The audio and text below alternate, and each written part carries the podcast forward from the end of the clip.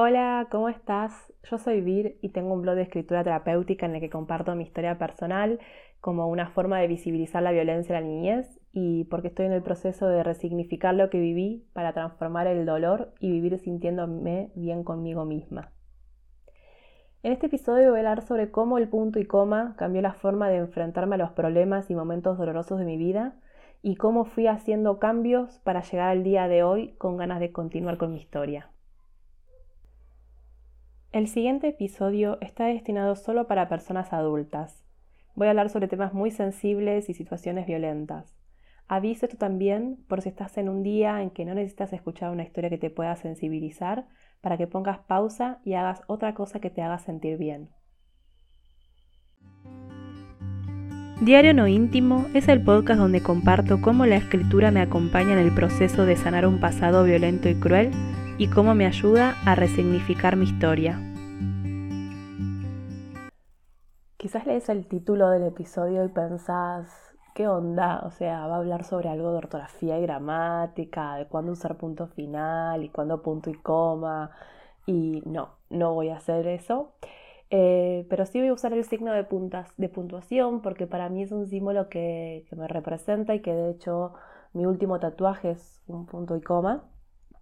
En verdad es un punto y coma que eh, hace de cuerpo de una mariposa. Eh, es hermoso mi tatuaje.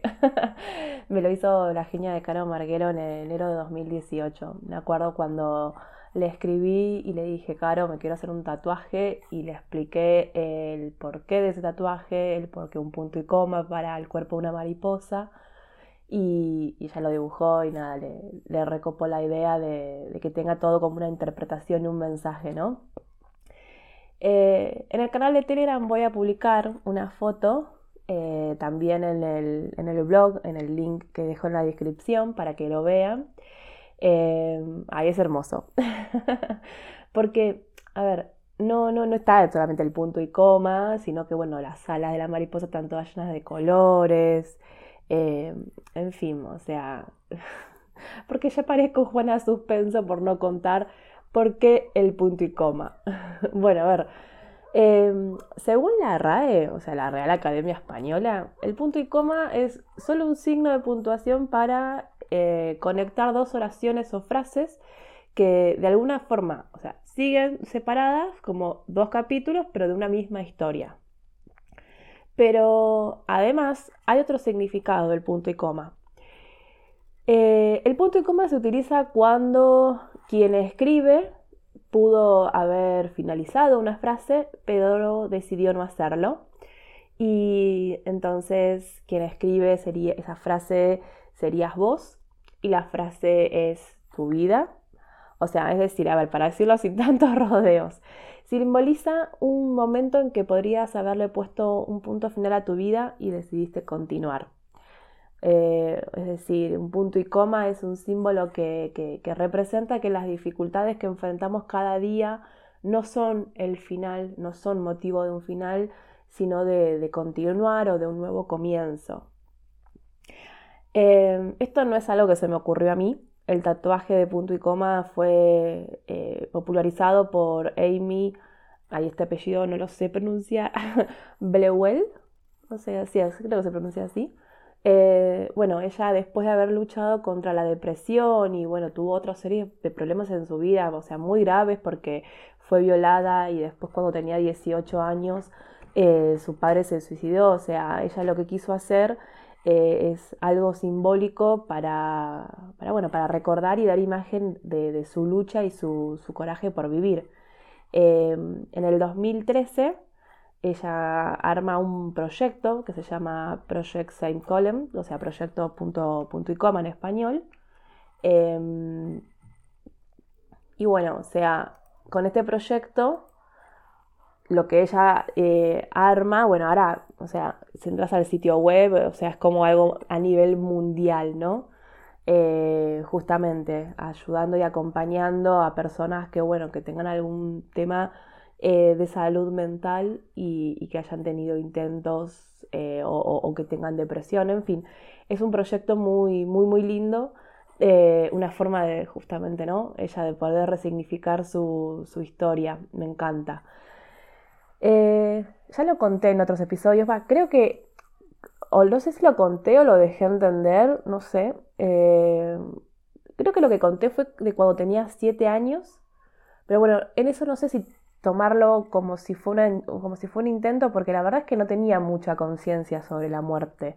O sea, eh, yo lo que quería era buscar la forma de, frenar que, mi padre me siga pegando y, nada, creo que, eso de querer eh, saltar del tercer piso donde vivíamos, o sea, tenía más que ver con una lógica de, verlo en las películas de Disney, de las princesas, eh, no sé, en las torres de los castillos y, bueno, no sé. Em, pero, pero sí cuando tenía 12 años, em, cuando tenía 12 años vivíamos en Tierra del Fuego. Em,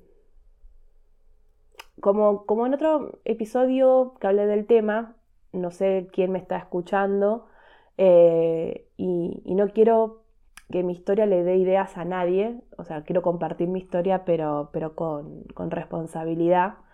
Eh, por eso estoy como pensando bien todas las palabras que, voy, que, voy usando, porque mm, eso, no quiero eh, que mi historia se convierta en, en idea de alguien, sino que, sea eso, ¿no? Una historia para, ayudar. Pero bueno, si tenés pensamientos eh, suicidas y si estás pasando por un momento muy doloroso y, pensás que la muerte es la forma de dejar de, sufrir, eh, o sea, pedí ayuda. O sea, te lo pido por favor, pedí ayuda antes que, cualquier otra cosa. Em, en Argentina está la línea 135, que es una línea gratuita desde Capital, o sea, de la ciudad de Buenos Aires y desde el Gran Buenos Aires también. O si no, está el 0800 345 1435. y también, como conté en el otro episodio, si vivís en otro país, eh, hay teléfonos al cual podés llamar para que te escuchen, eh, porque eso es lo que necesitas. O sea, si estás pasando por un mal momento, eh, con mucha angustia, con mucho dolor, lo que necesitas es que te escuchen, es que puedas hablar, que puedas descargar. Em, y si no sabes a quién recurrir, me escribís. O sea, podés escribirme un mail a holavir.mehaceBienescribir.com eh, porque no estás sola, o sea, no estás sola. Eh, yo puedo comprender porque viví situaciones parecidas. Em, entonces, eso, pedí ayuda. Eh, cuando tenía 12 años yo estaba muy mal, muy triste, muy cansada de los golpes, los insultos eh, y esto de sentir que no tenía escapatoria. Quizás el hecho de darme cuenta que vivía en una isla y no tenía forma de escaparme eh, lo hacía como aún peor, o sea, no, no lo sé. pero yo me acuerdo que estaba muy triste, pero muy triste.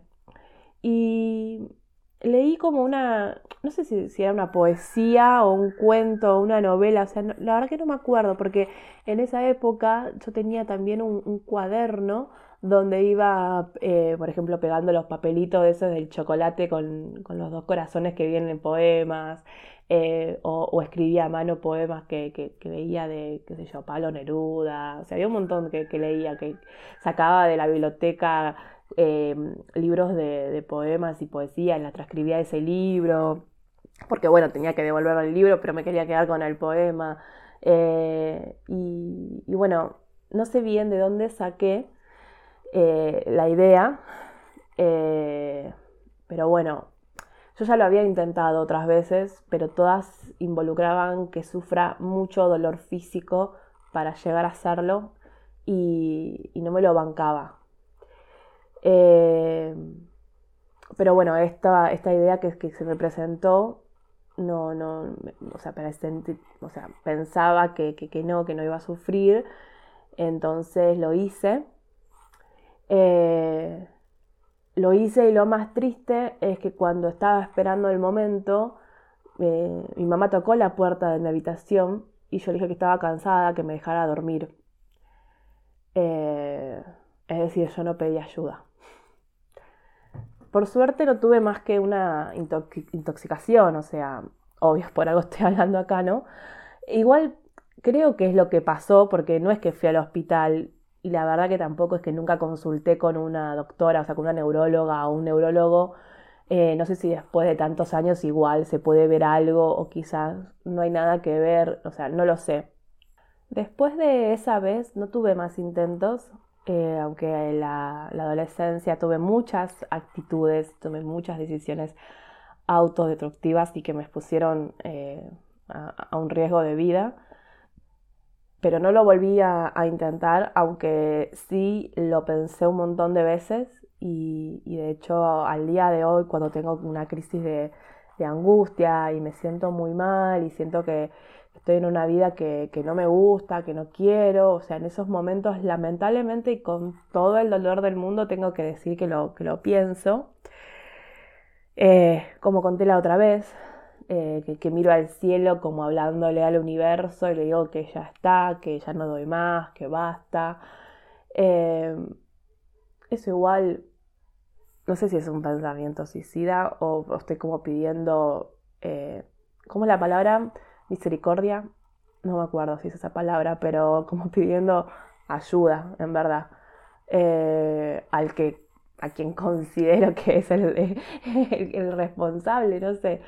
Pero bueno, sí me pasa eso, que muchas veces como que miro al cielo y pido basta, que, ya está, que ya no doy más, y, lloro, lloro por todo lo que tuve que pasar, y, lloro pidiendo eh, piedad, porque de verdad que, que, hay días, que hay momentos en que la vida me duele mucho, y no solo por lo que me pasó a mí, sino por lo que pasa en el mundo, o sea, por la injusticia, saber que hay niñas y niños sufriendo y yo no poder hacer nada me hace sentir muy mal.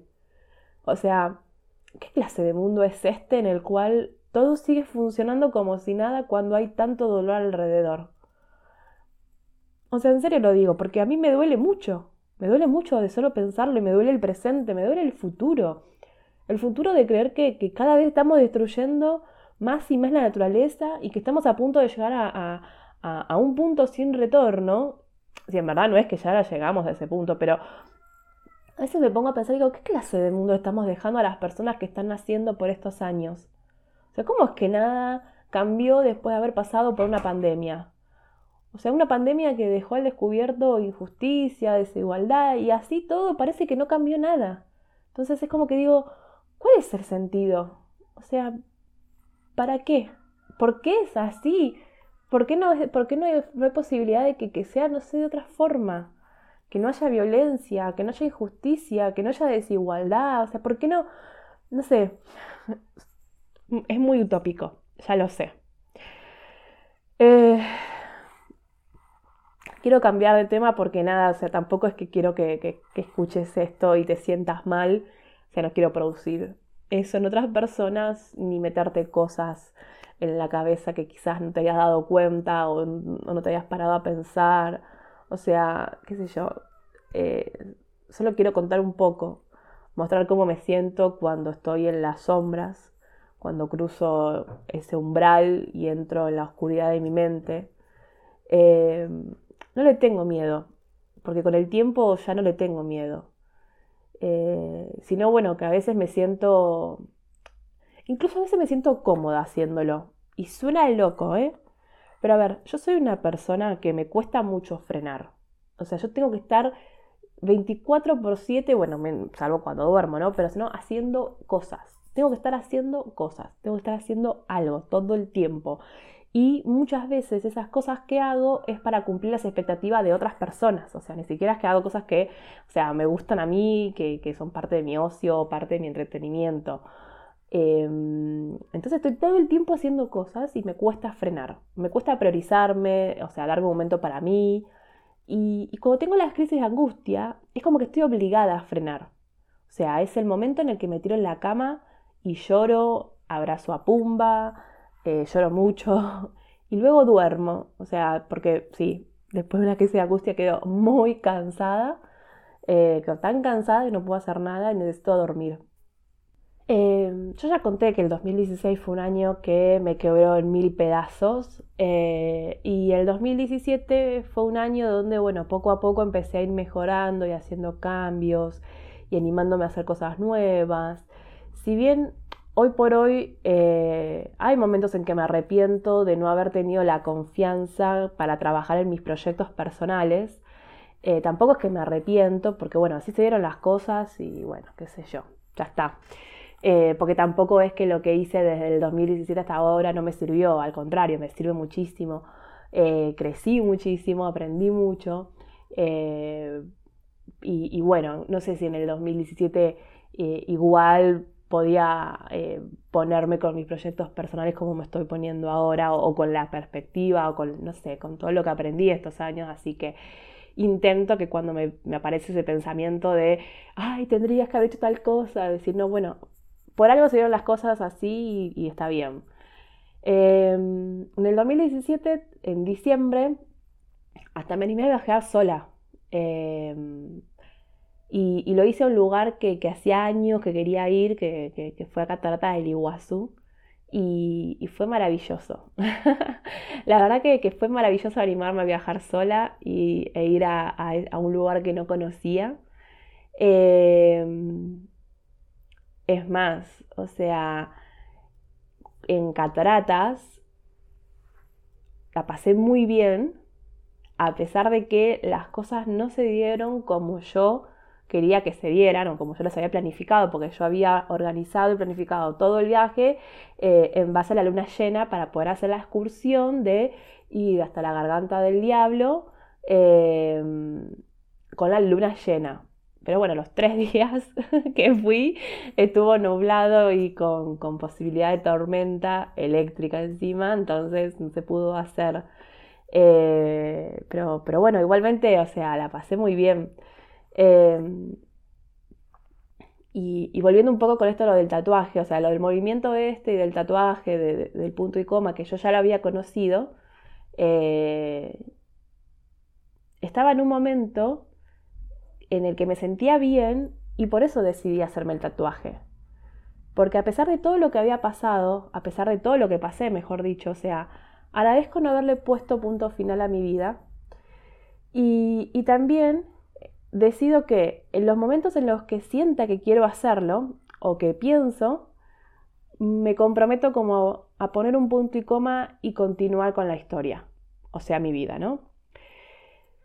O sea, a pesar de lo difícil que se siente en el momento, a pesar de sentir que no doy más, que no aguanto más, que quiero sentirme bien, estar bien y estar tranquila, porque ni siquiera es que tengo esa cosa de que quiero ser feliz por el resto de mi vida, o sea, porque eso sí como imposible. Eh, no, no, yo soy muy consciente de que eso, de que ser feliz para el resto de tu vida no es posible, así que tampoco es que tengo en la mente algo eh, que, que irreal o que no existe. Eh, el tatuaje me lo hice en la, muñeca derecha, que es la mano con la que escribo, y me hice el, tatuaje ahí no solo porque está cerca de mi mano, o sea, la mano con la que escribo mi historia, sino para tenerlo siempre a la vista. Eh, porque bueno, desde que lo tengo hecho el tatuaje, cuando estoy en momentos muy difíciles, lo veo. Veo el punto y coma, que hace de cuerpo de una mariposa, veo las alas de la mariposa, veo los colores. Y me recuerdo que es un momento, un momento de mierda, no hay ninguna duda, pero es un momento, no va a ser para siempre. Que mañana va a ser otro día, o tal vez pasado mañana, pero que tenga confianza, que, que esas situaciones dolorosas que nos pasan en la vida no determinan el resto de nuestras vidas, eh, que no es que porque la pasaste muy mal durante tu niñez y adolescencia, entonces el resto de tu adultez hasta que te mueras va a ser igual. O sea, no, no, no es así. Eh, eso significa mi tatuaje. Es una, una forma de visibilizar lo duro y difícil que es estar en esta vida, pero que a pesar de eso elijo seguir. Elijo seguir por las cosas buenas que sí me pasan, y, justamente por eso fue que cambiaron muchas cosas en mí, eh, porque bueno, cambió la forma de, mirar la vida, porque yo antes creía que nada bueno podía pasarme, eh, que ya está, esto que estaba como condenada a vivir todas tragedias y situaciones dolorosas, porque bueno, como así fue la mayor parte de mi vida y sobre todo el inicio, o sea, la probabilidad de que siga siendo así era muy alta. Entonces, claro, o sea, ¿cómo voy a querer vivir si estoy todo el tiempo en alerta pensando y con miedo a que me pase algo malo, ¿no? Eh, ¿Cómo voy a querer vivir si no puedo disfrutar de lo bueno que me pasa porque tenía la creencia que algo malo me iba a pasar en castigo o venganza o como una especie de equilibrio de lo bueno que me pasó, ¿no? Eh, no sé, ¿cómo voy a tener ganas de vivir eh, si al mismo tiempo... pero bueno, al mismo tiempo no me quedaba otra porque le tengo miedo a la muerte. Entonces, e, era, difícil. Eh, porque encima de eso, la realidad es que, a ver, es muy duro lo que voy a decir ahora, pero si yo después de ese intento no volví a intentar, es porque no sé por qué me agarró miedo a la muerte. Creo que fue el accidente el que me hipersensibilizó y me hace tener miedo, mucho miedo a todo, al sufrimiento físico y a la muerte. En parte por eso no lo volví a intentar, Pensar en, hacerlo, como les digo, mil veces, pero no lo intenté porque tengo miedo a lo que viene después. Eh, eso cambió en el último año, más o menos, año y medio. No, menos. Eh, no, sí, menos, porque ahora me estoy acordando que el año pasado, eh, en abril, no, perdón, fue en mayo, o sea, fue justo 30 de abril, primero de mayo, eh, hubo un día que, tuve como síntomas de coronavirus, pero que no, no, era, no fue coronavirus al final, pero tuve síntomas. Eh, y me agarró muchísimo miedo a morirme ese día, que me sentía mal, que, que me dolía la cabeza, que, tenía 37 de temperatura, eso no es fiebre, gente, pero bueno, yo me sentía muy mal, estaba en la cama y lloraba pensando que me iba a morir. Eh, así que esto de la, en verdad el miedo a la muerte es como muy reciente, de meses, diría yo. Eh, pero bueno, o sea, no es que ahora le tengo miedo a la muerte, solo que no quiero morirme porque quiero hacer un montón de cosas y realizar mis proyectos personales antes que me toque la hora. Eh, igualmente, si, si, rascamos un poquito más, también aparece el miedo a la muerte. Solo que ahora no me quiero centrar en que vivo porque le tengo miedo a la muerte, sino que eh, no me quiero morir porque quiero vivir. Es un cambio de, enfoque. Eh, pero bueno, volviendo a eso de creer que no me van a pasar cosas buenas, eh, durante el 2017, y como les conté, ¿no? Gracias a, que escribí muchísimo y bueno, tuve acompañamiento terapéutico, fui como desarmando esa creencia eh, y bueno, por eso es que me animo a viajar sola a cataratas y, y esto que les decía, ¿no? O sea, a pesar de que no, no, no, no fue como, como yo lo, lo, imaginé porque no pude ver la, la, luna llena, que después sí, ¿eh? Después en el 2018 volví a ir con lo de la luna llena y ahí sí lo vi, la verdad que es un espectáculo hermoso. Aparte, amo la luna, me encanta la luna siempre, o sea, salgo a ver dónde está. Eh, Justo mañana es luna llena, así que la luna de estos últimos días estuvo re linda. Eh, pero bueno, a pesar de que no pude hacer la excursión de, las cataratas en luna llena, eh, hice otras cosas que ni me imaginaba que me iba a animar a hacer, eh, como rapel o canopy. O sea, que en sí son cosas que me animo a hacer, pero siempre me animaba a hacerlas porque había alguien más, o sea, porque estaba mi pareja o porque había amigas, nunca viajando yo sola. Entonces, bueno, cuando hablo con Caro sobre el tatuaje para que ella lo dibuje y, bueno, arreglamos esto del 3 de enero del 2018 y para, hacerme el tatuaje. Y fue como una forma de sellar un pacto conmigo misma, ¿no? O sea, esto de, como les digo, decir, eh, vamos a dejar que te pasen cosas buenas, vamos a darle mm, una oportunidad a la vida, no vamos a, ponerle punto final, sino que vamos a continuar. Y, bueno, por eso, por ejemplo, eh, después en febrero, cuando, cuando viajo a, a, Ushuaia, eh, pasa esto que estoy, cuando una de las veces que estábamos paseando con, en, el auto, estábamos yendo hacia el lago Fañano en Tolwyn, y hablando con Clau le puedo decir esto, ¿no? Que yo antes eh, creía que no me podían pasar cosas buenas y, que ahora estaba cambiando y, es porque realmente estaban cambiando las cosas, estaban cambiando las cosas en mí. Quizás en ese momento no lo pude dimensionar como lo veo ahora, eh, pero, pero bueno, vieron que está esa frase de Steve Jobs que uno puede, uno une los puntos hacia atrás, ¿no? Eh, y, está buenísimo porque yo ahora escribiendo y acordándome de, todo ese momento, de lo que sentí y demás, es como puedo conectarlos y decir, ah, claro, por eso pude decir esto, porque antes pasó esto. eso está muy bueno. Es lo que, a mí eso es lo que más me gusta de registrar escribiendo. Eh, mi día a día, o sea, de, tener un diario, ¿no? Porque lo que yo tengo es un diario. Está bien, bajo el nombre de páginas matutinas o, bajo, o, de escribir, pero en sí es un diario porque estoy contando lo que me va pasando. Y, lo bueno de hacerlo yo creo que es esto, de, poder tener consciente eh, las cosas que me fueron pasando, las emociones. Em, y bueno, otra cosa que también eh, en ese momento, hablando con, con, Clau, fue esto de que no era solamente eh, empezar a creer que a mí me pueden pasar cosas buenas, sino también dejar de tratarme mal. Eh, porque también le conté sobre que yo todos los días me levantaba a la mañana, iba al espejo y me trataba mal y me insultaba. Em, es lo que conté creo que en el episodio 13 o 14. Mm, creo que en el 13, sí.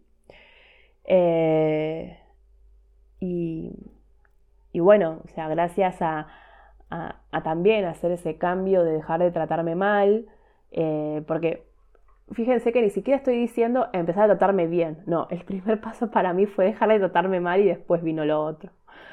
Eh, fue todo como varias cosas que fui cambiando y que, fueron haciendo eh, más llevadera la vida, por así decirlo. Eh, pero bueno, em, lo que quiero decir es que, bueno, si estás pasando por un mal momento y, te sentís con mucha angustia eh, o sentís que no podés con todo, que no vale la pena, quiero que te quedes con, este mensaje de que no estás sola ni no estás solo, que hay un montón de personas como yo eh, que pasamos por, por, lo mismo, o sea, no, por lo mismo que te llevó a pensar eso, pero sí de pensarlo o de querer hacerlo y, te vamos a entender. Eh, y que hay un montón de formas para que puedas expresar toda esa angustia que, esa angustia que tenés en el pecho. Eh, también, o sea, que, sepas que lo que te pasó o te está pasando esto ahora no, no, define tu vida, no define el resto de tu vida, porque hay herramientas para que puedas salir adelante.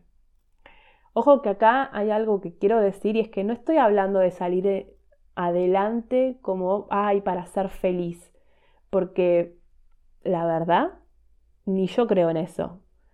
Y porque también yo un montón de veces eh, cuestiono, de hecho la cuestiono hasta mi psicóloga, de por qué tenemos que ser felices. O sea, ¿por qué la meta es esa? Porque, por ejemplo, si yo estoy rota por dentro, o sea, por todo lo que me pasó, estoy rota emocionalmente, ¿por qué la meta es hacer de cuenta que no estoy rota?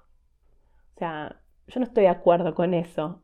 Yo no voy a ocultar mis heridas y cicatrices, porque yo soy esta sea, una persona que, sufrió mucho, pero mucho, y que tengo un montón de heridas, que seguramente hay un par que nunca van a dejar de doler, pero que bueno, no por eso no puedo tener ganas de seguir adelante, ¿no?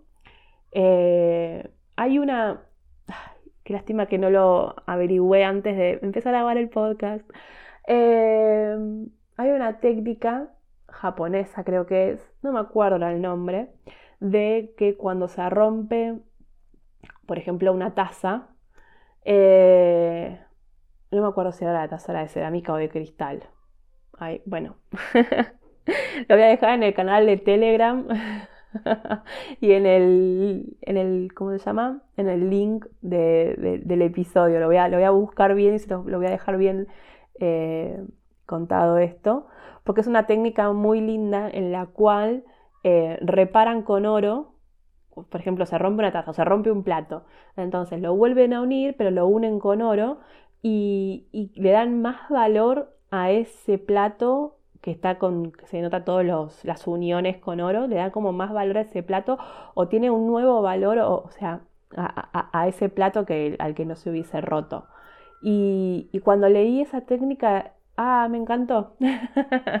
Fue como, buenísimo, o sea, sí, porque yo lo que quiero es eso.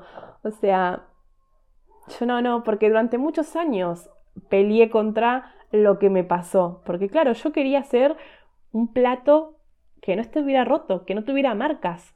Y, no podía. ¿Cómo hacía para disfrazar? O sea, de hecho, un montón de tiempo me disfracé.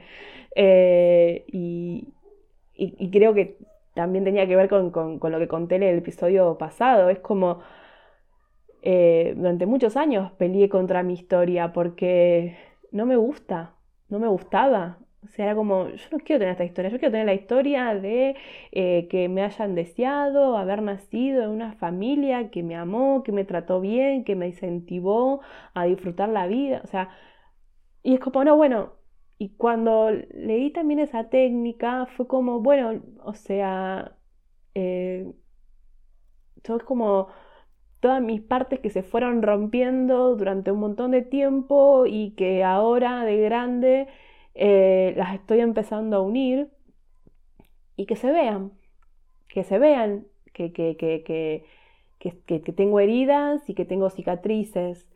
Eh,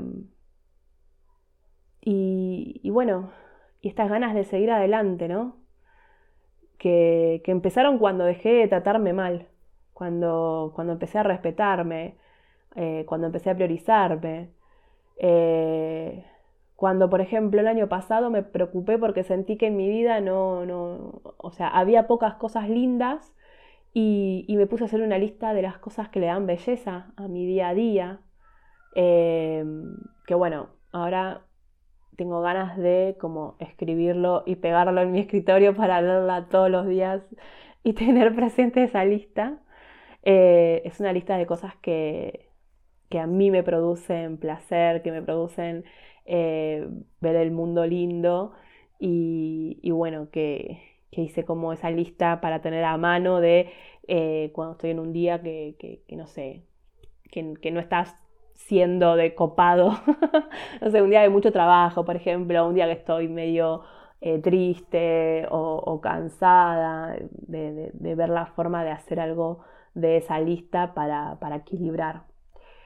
Eh, porque bueno, cuando yo digo de salir adelante no es algo mágicamente, no es que todos los problemas van a desaparecer y, vas a ser feliz, porque eso es imposible.